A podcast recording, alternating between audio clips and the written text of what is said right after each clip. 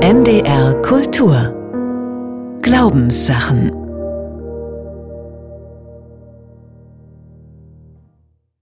Jenseits von Halali und Weidmannsheil Gedanken zur Jagd als Bild des menschlichen Lebens. Eine Sendung von Stefan Lüttich. Schafe von Wolf gerissen. Angriff auf Schafsherde. War es wieder der Wolf? Jagd auf Wolf muss mit System erfolgen. So oder ähnlich lauten Schlagzeilen, die man zuletzt nicht nur im Norden in den Tageszeitungen lesen konnte. Die Debatte um den Wolf, seine Rückkehr und Verbreitung in Deutschland und die Notwendigkeit, die wachsende Population zu begrenzen, ist in vollem Gang. Nicht zuletzt durch politische Signale von der EU-Kommission in Brüssel. Das Bild vom Wolf und vom Lamm ist ein Urbild menschlicher Existenz. Deshalb spielt es auch in den Religionen immer wieder eine Rolle. Und dabei geht es nicht nur um Extreme, das blutrünstige Raubtier hier und der friedliche Pflanzenfresser dort. Die Konstellation Wolf und Schaf beschreibt also nicht nur ein konkretes Problem für die Weidetierhaltung, sondern auch ein archaisches Bezugssystem. Die Koordinaten lauten Macht und Ohnmacht, Gewalt und Hilflosigkeit, das Recht des Stärkeren und die Schutzbedürftigkeit des Schwächeren.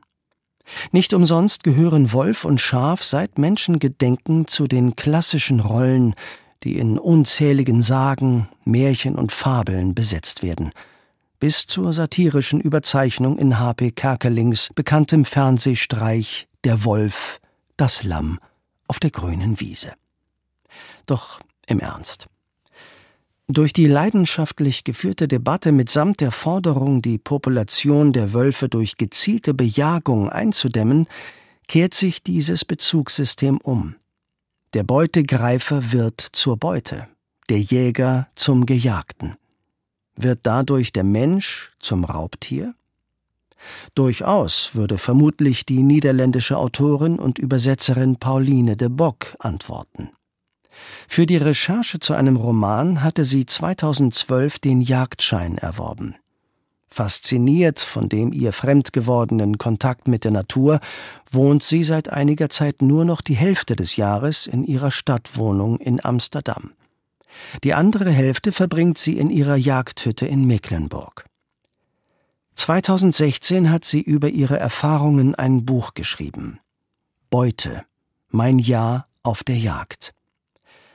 Anhand detailreich geschilderter Begebenheiten stellt sie ihren Alltag auf dem Land dar.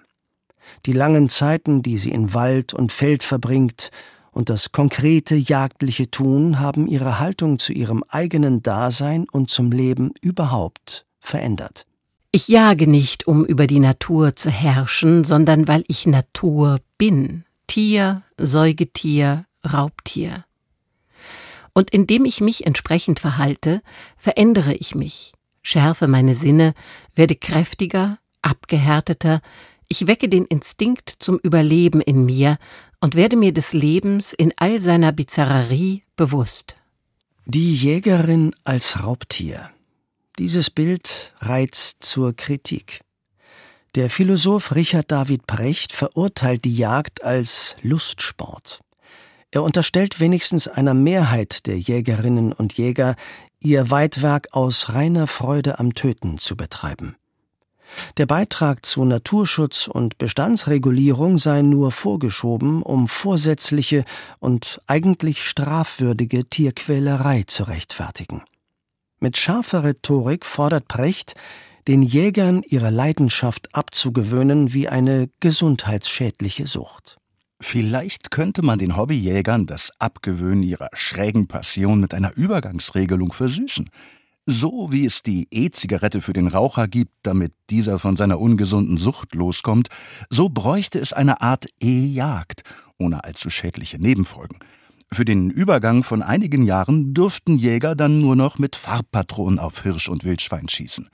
Das Wild wird die Farbspritzer auf der Haut verschmerzen, und dem friedlichen Waldspaziergänger würde bunt angezeigt, welcher verstörte Zeitgenosse gerade im jeweiligen Wald sein Unwesen treibt. Aber zurück zum archaischen Bild von Wolf und Schaf. Wie gesagt, nicht nur die Welt der Märchen und Sagen, Auch die Bibel bedient sich dieses symbolischen Gegensatzpaares. Beim Propheten Jesaja wird gerade die Aufhebung des eigentlich unversöhnlichen Gegensatzes von Raubtier und Nutztier zum Bild für das am Ende der Zeiten von Gott her erhoffte Heil. Da wird der Wolf beim Lamm wohnen und der Panther beim Böcklein lagern. Kalb und Löwe werden miteinander grasen, und ein Knabe wird sie leiten. Und ein Säugling wird spielen am Loch der Otter, und ein kleines Kind wird seine Hand ausstrecken zur Höhle der Natter. Ganz anders das Neue Testament. Wenn die Evangelien davon sprechen, dass Jesus seine Jünger wie Schafe unter die Wölfe sende, beziehen sie sich auf die Situation der Verfolgung, die die jungen Christengemeinden in den ersten Jahrhunderten erleben. Die Symbolfigur für den Schutz der Herde vor den Wölfen ist dann interessanterweise aber nicht der Jäger, der den Beutegreifer verfolgt und tötet, sondern der Hirte, der seine Herde unter Einsatz des eigenen Lebens verteidigt. Der Hirte ist mehr als ein bezahlter Wächter, der eine Dienstleistung erbringt. Der gute Hirte lässt sein Leben für die Schafe. Der Mietling, der nicht Hirte ist, dem die Schafe nicht gehören, sieht den Wolf kommen und verlässt die Schafe und flieht. Und der Wolf stürzt sich auf die Schafe und zerstreut sie, denn er ist ein Mietling und kümmert sich nicht um die Schafe. Ich bin der gute Hirte und kenne die meinen, und die meinen kennen mich. Und ich lasse mein Leben für die Schafe. Auch an anderen Stellen des Neuen Testaments kommt die Jagd auf wilde Tiere nicht vor. Die Naturbilder, die Jesus in seinen Gleichnissen verwendet, sind eher dem Bereich des bäuerlichen Lebens und der Fischerei entlehnt. Ein Grund dafür mag sein, dass die Jagd im Alltag des biblischen Israels bestenfalls eine nachgeordnete Rolle spielte. Auch für die israelitische Königsideologie war das Bild nicht von Bedeutung. Anders in den benachbarten Kulturen. Zahllose Abbildungen der Pharaonen und der assyrischen Könige zeigen sie auf der Jagd. Scheinbar mühelos erlegen sie, manchmal nur mit einem Messer bewaffnet, ihre Beute, vor allem Löwen. Diese mächtigen Raubtiere ohne natürliche Fressfeinde stehen symbolisch für alle den Menschen feindlichen Kräfte so erweisen die Darstellungen jagender Herrscher ihre absolute Gewalt über Menschen, aber auch über die Mächte des Chaos. Und für das magische Denken der Epoche unterstützen diese Bilder und auch die königliche Löwenjagd selbst auf geheimnisvolle Weise den hier symbolisierten Kampf gegen das Böse. Auch wenn die biblischen Anknüpfungspunkte nicht sehr zahlreich sind, erlangt die Jagd im Christentum einen hohen symbolischen Stellenwert. Sehr bekannt ist ein Bildtypus, den Malerei und bildende Kunst in zahllosen Variationen gestaltet haben und dessen Spuren sich noch heute etwa im Markenzeichen eines Kräuterlikörs aus Wolfenbüttel finden lassen. Ironischerweise aus einer Stadt, die auch den Wolf im Namen trägt. Seine klassische Formulierung hat er in der Legende vom heiligen Eustachius gefunden, die später auch dem heiligen Hubertus zugeschrieben wurde. Eustachius hieß zuerst Placitus. Dieser war Heerführer unter Kaiser Trajan. Er war unermüdlich tätig in den Werken der Barmherzigkeit, jedoch dem Götzenkult ergeben. Als er eines Tages auf der Jagd war, traf er auf ein Rudel Hirsche, unter denen er einen erblickte, der prächtiger und größer war als die anderen. Als er den Hirsch genauer betrachtete, sah er im Geweih die Gestalt des heiligen Kreuzes, die heller als die Sonne leuchtete, und das Bildnis Jesu Christi, der sprach O Placidus, was verfolgst du mich? Ich bin Christus, den du unwissentlich verehrst. Deine Almosen sind zu mir emporgestiegen, und darum bin ich gekommen, um durch den Hirsch, den du jagst, dich selber zu jagen.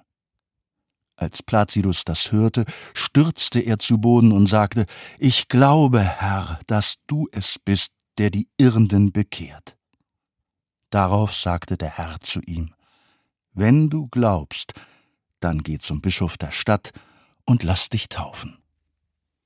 Placidus handelt, wie Christus befiehlt. Er wird auf den Namen Eustachius getauft. Die Jagd nach dem Hirsch wird zum Bild für den Weg der Bekehrung des Menschen zum Glauben. Nach einem bewegten Leben voller Wundertaten folgt Eustachius Christus schließlich als Märtyrer in den Tod. Bilder von der Hirschjagd finden sich auch bei Mystikern wie Johannes vom Kreuz, wenn sie ihr besonderes Gottesverhältnis zu beschreiben versuchen.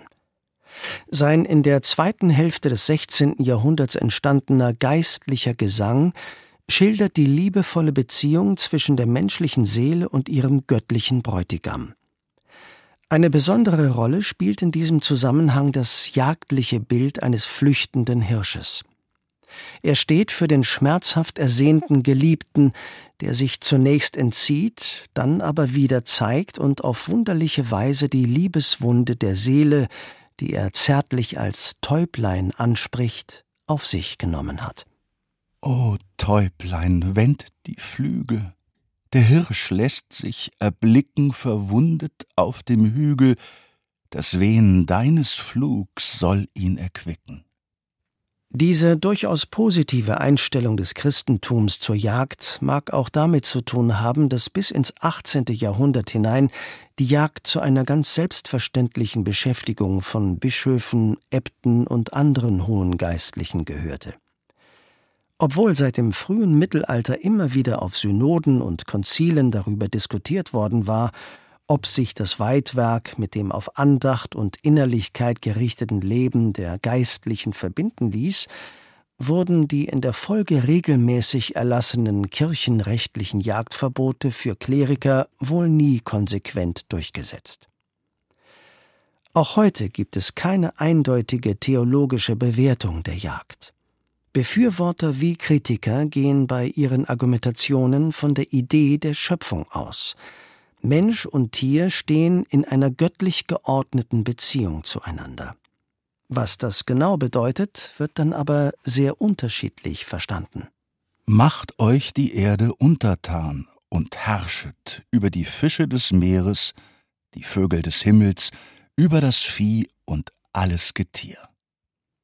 Wenn dieser göttliche Auftrag der biblischen Schöpfungsgeschichte als Hinweis darauf verstanden wird, dass dem Menschen eine Vorrangstellung innerhalb der Schöpfung zukomme, lasse sich aus ihm auch das Recht ableiten, Tiere aus einem gerechten Grund zu töten. In diesem Sinne gingen sowohl jüdische wie christliche Bibel selbstverständlich davon aus, dass Tiere auch zum Verzehr des Menschen dienen können. So enthalte die Torah zahlreiche Gebote zum Umgang mit geschlachteten Tieren, und Jesus fordere seine Jünger zum Fischfang oder zum Schlachten des Paschalammes auf. An theologischen Fragen interessierten Jagdfreunden ist aber wichtig, dass aus dem biblischen Auftrag auch eine besondere Verantwortung zur Gestaltung der Umwelt erwächst. Gerade angesichts aktueller Herausforderungen wie dem Klimawandel und den damit einhergehenden Veränderungen in Feld und Wald. Der Pastor und Jäger Rolf Adler fasst zusammen Es geht darum, tun und lassen, sehen und hören, herrschen und bewahren wieder in eine bessere Balance zu bringen. Eine von der biblischen Schöpfungsweisheit erleuchtete Jagd konstruiert dabei keine Wirklichkeiten an der Natur vorbei. Eine solchermaßen geistreiche Jagd eine inspirierte Jagd ist gelenkt von einem tieferen Interesse an den Realitäten und Notwendigkeiten der natürlichen Mitwelt. Jagd ist mehr als Naturbewältigung. Jagd ist verantwortungsvolle Gestaltung. Personale Verantwortung, kleinräumliche Motivation und auch mitgeschöpflich orientierte Integrationsszenarien sind gute Leitbilder und bis heute in der Jagd beheimatet. In jüngerer Zeit hat sich aber auch eine ganz andere theologische Haltung entwickelt, die davon ausgeht, dass Menschen und Tieren von Gott her dieselben Lebensrechte zukommen. Der Herrschaftsauftrag der Schöpfungsgeschichte dürfe nicht im Sinne einer Überordnung des Menschen missverstanden werden. Im Kontext anderer biblischer Zeugnisse wie dem Psalmwort Herr, du hilfst Menschen und Tieren, wird die Dimension der Geschöpflichkeit betont, die Mensch und Tier vor Gott verbinde. In diesem Sinne formuliert die Theologin Simone Horstmann ihre entschiedene Ablehnung der Jagd als Kritik an einem überholten, ja gefährlichen Gottesbild. Die Voraussetzung dafür, ein derartiges Grauen unter den Tieren zu verbreiten, wie es in der Jagd auf Tiere sichtbar wird, hängt aus meiner Sicht unmittelbar mit dem Gottesbild zusammen.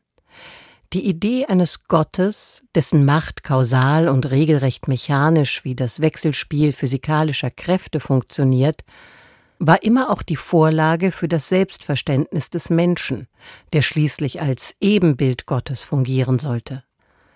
Auf diese Weise hat die Theologie, zumindest über sehr lange Zeit, mitgewirkt am Mythos des Menschen als jenem Gott der Tiere, der seine eigene Macht in einem beständigen Kampf gegen die Tiere durchzusetzen hat. Welcher theologischen Position zur Jagd man sich auch anschließen möchte. In beiden skizzierten Sichtweisen wird deutlich, dass das Jagen eine metaphorische Tiefe hat. Die Jagd kann als symbolisches Bild für das menschliche Leben, seine Herausforderungen und Grenzen verstanden werden. Ein im wahrsten Sinne des Wortes farbiges Beispiel bietet ein Film, der 1942 zum ersten Mal auf die Leinwand kam, Walt Disneys Bambi. Die Geschichte des kleinen Hirschkalbs, das seine Mutter verliert, hat seit über 80 Jahren immer wieder Kinder und Erwachsene berührt. Die menschlichen Jäger, die im Film nie gezeigt werden, erscheinen als dauerhafte hintergründige Bedrohung. Wenn sie auftauchen, sorgen sie für Tod und Vernichtung. Schließlich zerstören sie durch ihr Feuer sogar den ganzen Wald. Es gilt also, den Gewalttätigen Einhalt zu gebieten. Es wird nicht übertrieben sein, in dieser Konstellation einen Widerhall der damaligen politischen Situation zu vermuten. Die Vereinigten Staaten waren gerade in den Krieg der Alliierten gegen Hitlerdeutschland eingetreten – mit ersten Opfern und ungewissem Ausgang. Noch tiefer wird die symbolische Dimension des Jagdbildes in der literarischen Vorlage des Disney-Films entfaltet, dem schon 1924 erschienenen Roman Bambi, eine Lebensgeschichte im Wald. Kurz nach Ende des Ersten Weltkriegs erzählt der Wiener Journalist, Autor und Jäger Felix Salten von einer Welt, in der unbarmherzig das Gesetz von Fressen und Gefressenwerden gilt. Nicht nur der Mensch, auch die Tiere trachten einander nach dem Leben. Aber der Jäger wird wegen seiner Fähigkeit, todbringende Schusswaffen zu gebrauchen, von den Waldbewohnern als allmächtiges, gottgleiches Wesen erlebt. Erst im letzten Kapitel des Buches wird diese Annahme durchkreuzt als der mittlerweile erwachsene Bambi mit seinem greisen Vater den Leichnam eines erschossenen Wilderers auffindet. Siehst du wohl, Bambi, sprach der Alte weiter, siehst du nun, dass er da liegt, wie einer von uns? Höre, Bambi, er ist nicht allmächtig, wie sie sagen. Er ist es nicht, von dem alles kommt, was da wächst und lebt. Er ist nicht über uns. Verstehst du mich, Bambi? fragte der Alte. Bambi erglühte und sprach bebend Ein anderer ist über uns und allen, über uns und über ihm. Dann kann ich gehen, sagte der Alte. Leb wohl, mein Sohn. Ich habe dich sehr geliebt. Die Bilderwelt der Jagd erschließt tiefen Dimensionen des menschlichen Daseins.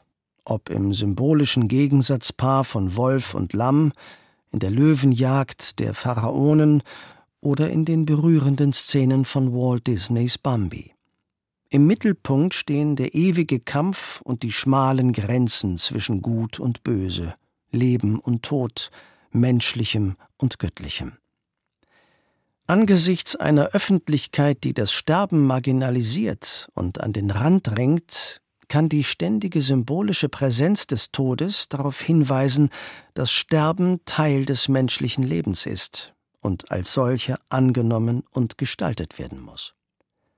Angesichts kirchlicher Diskussionen und Verlautbarungen, die zuweilen einen Gottesbezug vermissen lassen, können farbige Texte wie die Hirschlegende des heiligen Eustachius oder die mystischen Jagdbilder eines Johannes vom Kreuz die Erinnerung an die Gottbezogenheit alles menschlichen Tuns wachhalten. Die Debatte um den Wolf und die Frage, ob und wie er in Deutschland bejagt werden soll, ist noch lange nicht zu Ende. Im Hintergrund steht viel mehr als die Herausforderung und Aufgabe des ökologischen Gleichgewichts. Symbolisch geht es um die Ganzheit der Existenz. Wahrscheinlich ist das auch der Grund, weshalb die Diskussion so emotional geführt wird.